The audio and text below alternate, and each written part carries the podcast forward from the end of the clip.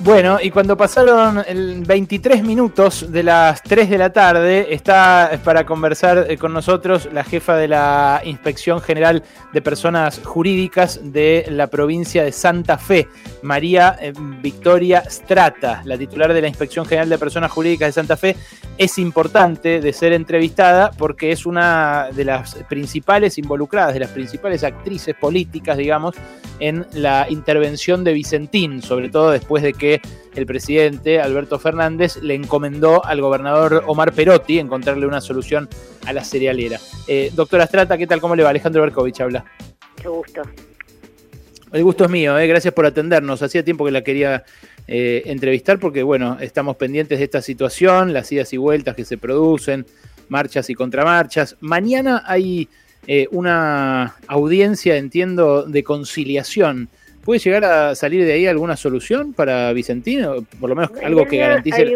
sí, puede salir, pero no va a salir mañana. Eso casi le diría con seguridad.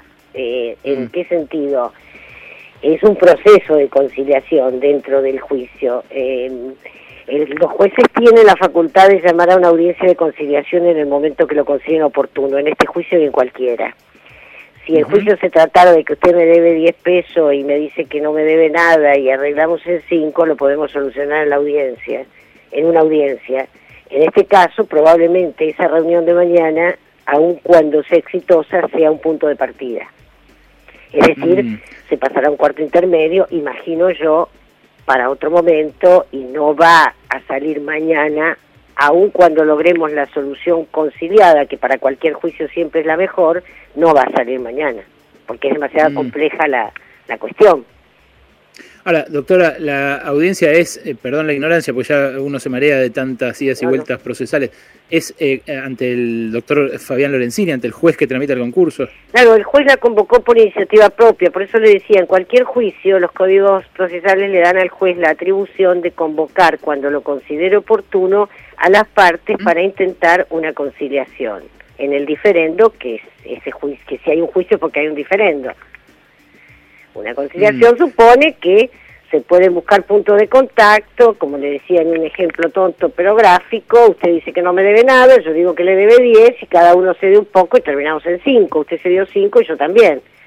En aras de otro tipo de objetivos como son evitar la litigiosidad, lograr una solución que cada uno no considerara que es la mejor, porque cada uno creía que la mejor era la que sostenía, yo los di, uh usted cero, pero eh, terminar con una cuestión litigiosa. A veces se obtiene la solución acordada, a veces no. Si no se obtiene, el proceso continúa hasta el dictado de sentencia. Mm. Ahora, usted ya le ha pedido, eh, por ejemplo, al juez Lorenzini eh, que eh, deje sin efecto lo que dispuso inicialmente de restituir al directorio de los que vaciaron Vicentín, los, los actuales. Nosotros lo que eh, pedimos fue la intervención de la administración, efectivamente. Él dijo que no. No, no, él no dijo que no. el, la cuestión, a ver si lo podemos hacer simple. Sí. La, un decreto del Poder Ejecutivo Nacional dispuso la intervención. Eh, Los administradores desplazados la recurrieron y el juez le, le admitió ese planteo el día 19 de junio. Pero el día 18 de junio nosotros habíamos dictado una resolución administrativa decidiendo pedir la intervención judicial producto de material que habíamos juntado. El 19 de junio pedimos la intervención, la provincia, en ejercicio de facultades que le da la ley de sociedad, es decir, la inspección, y ese pedido llega en el mismo momento en que se dicta la resolución, pero esto es literal. Mm. Va a Reconquista, Reconquista queda a tres horas y media de Santa Fe, por tierra. Va el escrito de Reconquista y el escrito llega y se cruza con esa resolución. Entonces, esa resolución se dictó y está recurrida. Y eso mm. tiene que decidir la Cámara. Pero paralelamente nosotros, no por el decreto nacional, sino por la, por la vía societaria, que es la que me da atribuciones a mí, pedimos la intervención de la administración, es decir, la gestión, vamos por la gestión y no por la propiedad. Ese pedido generó un nuevo expediente, llamado incidente, porque está conectado con otro que habitualmente se llama principal, en el cual el juez qué hace? Da traslado a los otros, como se hace siempre. Yo digo que el, blanco, el otro dice negro y el juez tiene que escuchar a ambos para poder decir de qué color es.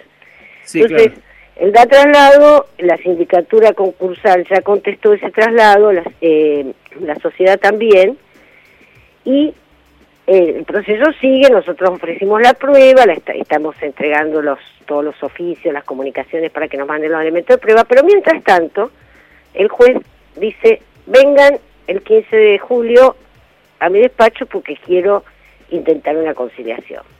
Que no obsta nada de lo demás, cada uno tiene su postura y si no se concilia, seguimos hasta la sentencia. Y si se concilia, la solución será otra. Mientras tanto, doctora, la gestión sigue la gestión, mientras tanto, está en manos de los administradores estatutarios, que lo que, digamos, nosotros nos parece es que esto tiene que tener una resolución rápida, cualquiera sea. ¿Por qué? Porque si no la pueden seguir vaciando o terminar de vender. Si va, la resolución va a ser por el sí, porque realmente se cree que hay elementos para decir estos administradores no tienen que estar, tienen que ser prontas. Mm. Y si es por el no, también tendría que ser pronta, ojalá que no sea por el no, porque creemos que, que lo que planteamos es imprescindible, pero también tiene que ser pronta para evitar situaciones de incertidumbre que no le hacen nada bien a ninguna empresa y mucho menos a esta, porque está en concurso y porque es una empresa que depende de la confianza por el tipo de negocios que hace. O sea, eh, esta compañía a la cual no hay que dejarla ir a la quiebra en absoluto, en eso coincidimos todos, los que desde cualquier postura eh, actuamos, necesita dos cuestiones. Necesita dinero, porque necesita una inyección de capital de trabajo, y necesita confianza porque actúa recibiendo cereal o elaginosa de terceros que procesa y que después les paga. Es mm. decir, de alguna manera es como un banco, no salvando las grandes distancias, pero requiere confianza. Si usted hace un plazo fijo en, en, un banco y el banco no le devuelve el dinero, por más que el banco no cierre y le diga que se lo va a devolver después, y al mes siguiente tiene otro ahorro, usted no va a ir a ese mismo banco va a ir al banco de frente. No, está clarísimo. En este caso, usted entrega cereal, no le pagaron, y la próxima entrega de cereal va a pensar en hacérsela a la competencia, porque la competencia le paga y estos no le pagan. Entonces la confianza en este negocio es muy importante. Es clarísimo. Ahora, usted dice, todos coincidimos en, en, que no tiene que ir a la quiebra la empresa. ¿Los accionistas también? Los accionistas también los directores, los que están ahora, el CEO, el, todo el directorio, no, ¿a ellos no, no parecen estar llevando adelante una quiebra fraudulenta o una maniobra tendiente a que la quiebra... No, no hay elementos para afirmar semejante cosa, por lo menos por el momento. Eh, lo que, ¿Usted cómo, definiría lo que hicieron los Vicentín? Porque sus escritos son, son lapidarios, doctor. Incluso, Los eh, escritos lo que dicen es que hay que removerlo de la administración porque en este momento la administración de esta compañía es sumamente compleja. Una compañía concursada es el momento peor de administrarla porque tiene que generar fondos y para negociar con todos los acreedores que dejó en el camino, que sean los anteriores al 10 de febrero, y además seguir operando. Y todo eso en un contexto además de crisis macroeconómica mundial.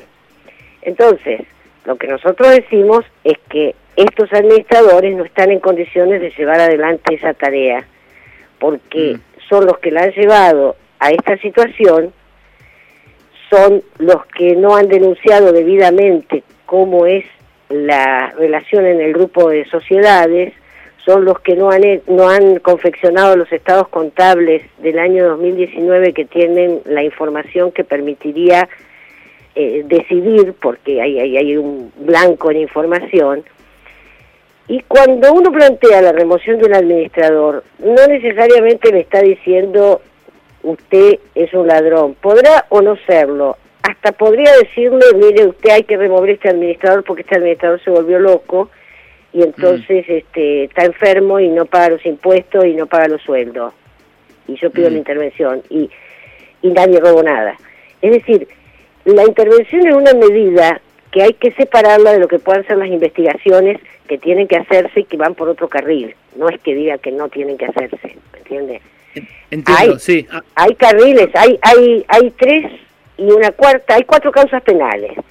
Una en Paraguay, una en Buenos Aires, una que creo que anda por Rosario, pero va, probablemente va, todavía no la conozco, va a ir a parar a Reconquista, y el proceso de Discovery en Estados Unidos, que es un proceso sumamente trascendente, eh, los antecedentes que hay de investigaciones a través de Discovery son este, muy importantes. Por ejemplo, el caso de la Federación Internacional de Fútbol, de la FIFA, hace unos años, que, que saltó por el aire hasta el presidente, empezó con un proceso de Discovery.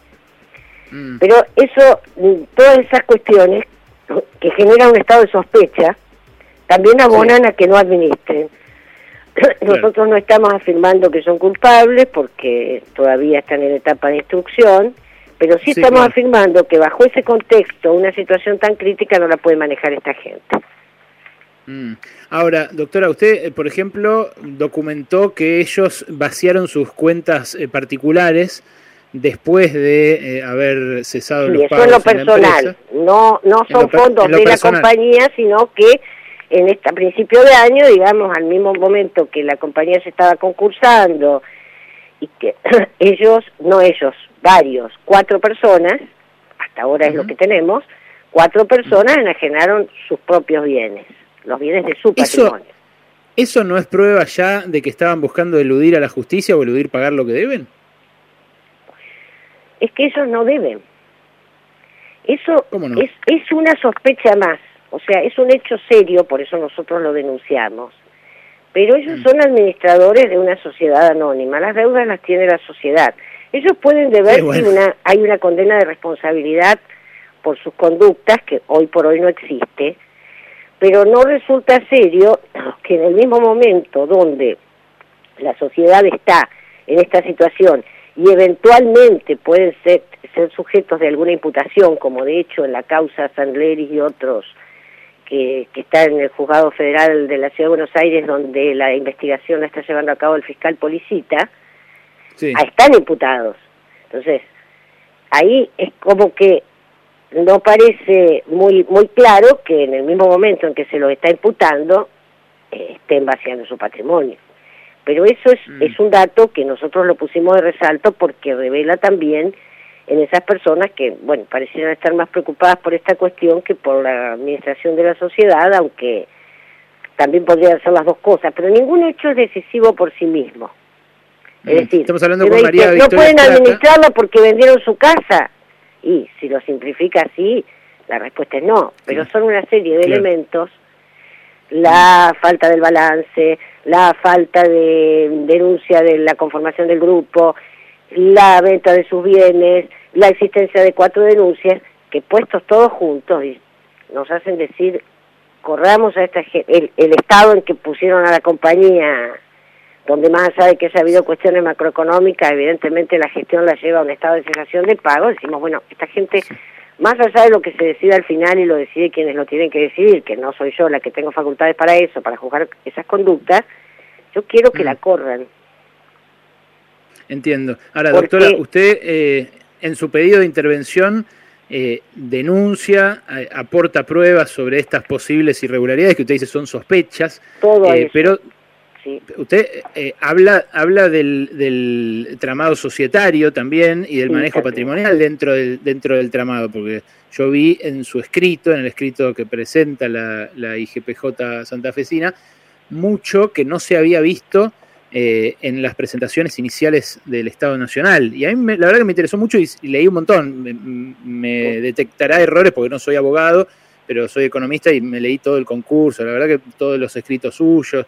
Eh, la verdad que es un tema que, vengo siguiendo mucho. Y el Discovery, este proceso en el cual los bancos extranjeros quieren averiguar dónde la escondieron, los de Vicentín, eh, porque a ellos les dejaron debiendo 500 millones de dólares, apunta a determinar también los movimientos patrimoniales dentro de ese entramado, partiendo de la base de que Vicentín le falseó la contabilidad y que pasaron las ganancias de la quebra, de la concursada de Vicentín a otras empresas controladas para defraudar a los acreedores. Esa es la eh, sospecha, exactamente, porque se produce ahí un hueco donde hasta el último balance presentado en la inspección, que es, corresponde al ejercicio cerrado el 31 de octubre de 2018, sí la situación parecía ser adecuada y ese balance se firmó el 15 de febrero de 2019 y mm. resulta que menos de 10 meses después la compañía cae en cesación de pagos o denuncia estrés financiero, que es una otra forma de decir lo mismo.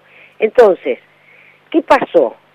O esos balances anteriores eh, eh, exageraban las bondades, o bien para, para poder obtener este, financiación, o bien no las exageraban y en esos 10 meses hicieron, se hizo algún desastre, pero ahí falta la información y los responsables de elaborar los estados contables son los integrantes del directorio.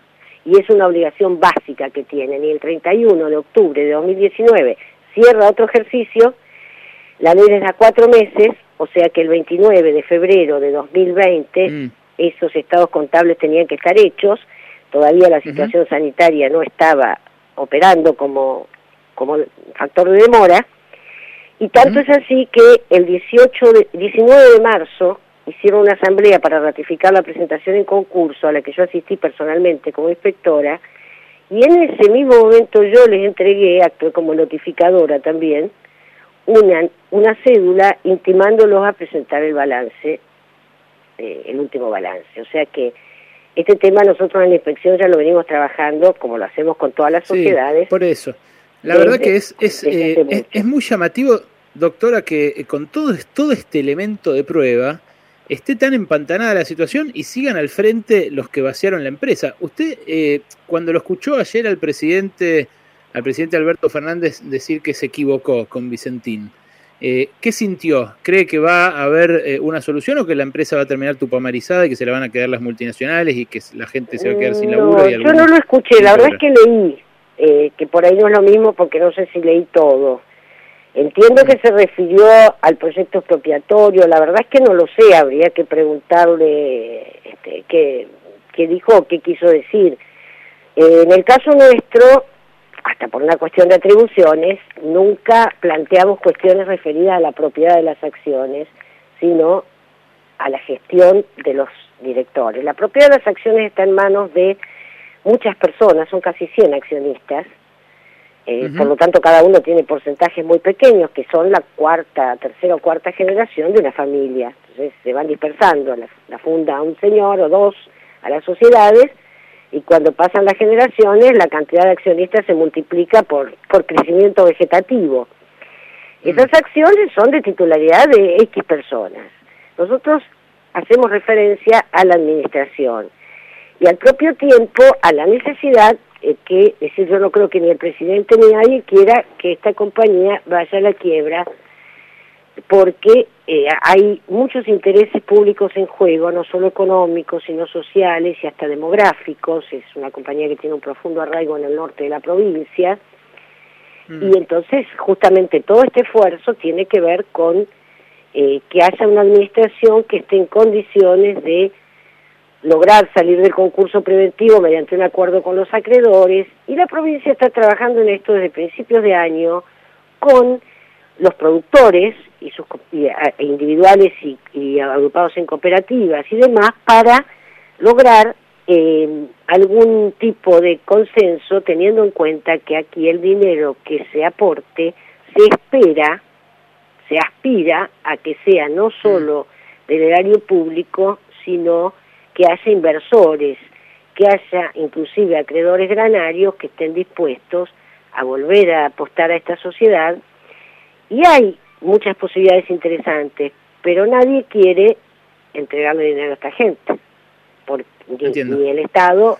Entonces la provincia es una articuladora por, de obtener fondos de la nación, de obtener los contactos y la confianza de los originadores, que son los, los cerealistas o los productores de granos, y porque nadie quiere dar a fondo perdido, que sería más o menos para ellos entregarle a esta administración eh, los fondos necesarios para salvar la compañía. Entonces, de lo que se trata es de obtener fondos y confianza, que son las dos cosas que necesita esta compañía para salir de donde está.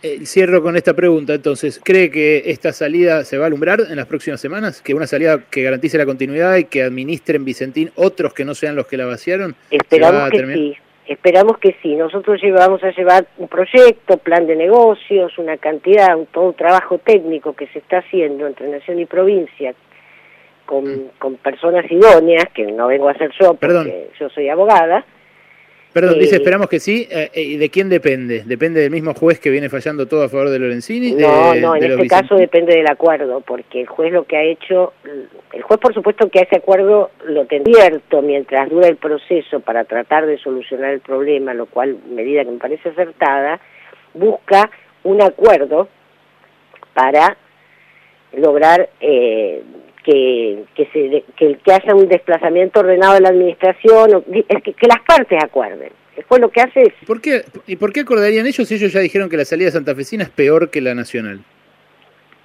Y no lo sabemos, pero ellos, eh, eso tendrían que preguntárselo a ellos, pero lo que sí puedo imaginarme, tratando de ponerme en la situación del otro, es que sí. el, al dinero lo necesitan y a la confianza también. Y entonces... Mm yo no quiero, no creo que ellos quieran la quiebra, ni que los accionistas también la quieran, porque los accionistas son personas que, que ni siquiera son los que administran. Entonces, mm. a lo mejor, a lo mejor haciendo concesiones recíprocas, como le digo, que es lo propio de una transacción, se les presenta un proyecto serio en el cual mm. eventualmente hasta ellos podrían participar de alguna manera, si se quiere o no, pero todo eso hay que conversarlo a partir de mañana, no tenemos, nosotros sabemos cuál es el camino para sacar a esta empresa, porque lo hemos estudiado y están los planes. Ahora tendremos que lograr, o tendrá que lograr la provincia, que esto sea aceptado, sea conversado y se considere viable, pero claro. eh, en lo ¿por qué aceptarían? Usted me dice que no me debe nada y yo le digo que me debe 10. ¿Por qué usted aceptaría poner 5? ¿Y por qué yo aceptaría rebajarle 5? Y si el juez es amigo mío, si el juez, si el juez es amigo mío, yo le sigo diciendo que le debo cero hasta que me vengan a buscar. Bueno, eh, yo no, no creo que sea así, no tengo elementos para señalar eso, más allá de que mis escritos dicen cosas muy enérgicas respecto de las resoluciones judiciales, pero no entro en la subjetividad porque no tengo elementos para obrar de esa manera. El concurso tiene muy pocos meses, ha tenido muchos avatares, de entrada le plantearon la competencia queriendo llevárselo a Rosario, después lo recusaron, diciendo que mm. porque había trabajado, o sea, es un proceso en el cual eh, el magistrado ha tenido que este, solucionar incidencias permanentemente en este momento resolvió eso y yo creo que está equivocado. Ahora, no estoy afirmando que ese error lo haya cometido porque es amigo de nadie. Gracias, doctora. No tengo ¿eh? elementos para eso. Le mando un abrazo. Eh, hasta luego. La consultaremos más adelante. Cuando usted eh, quiera.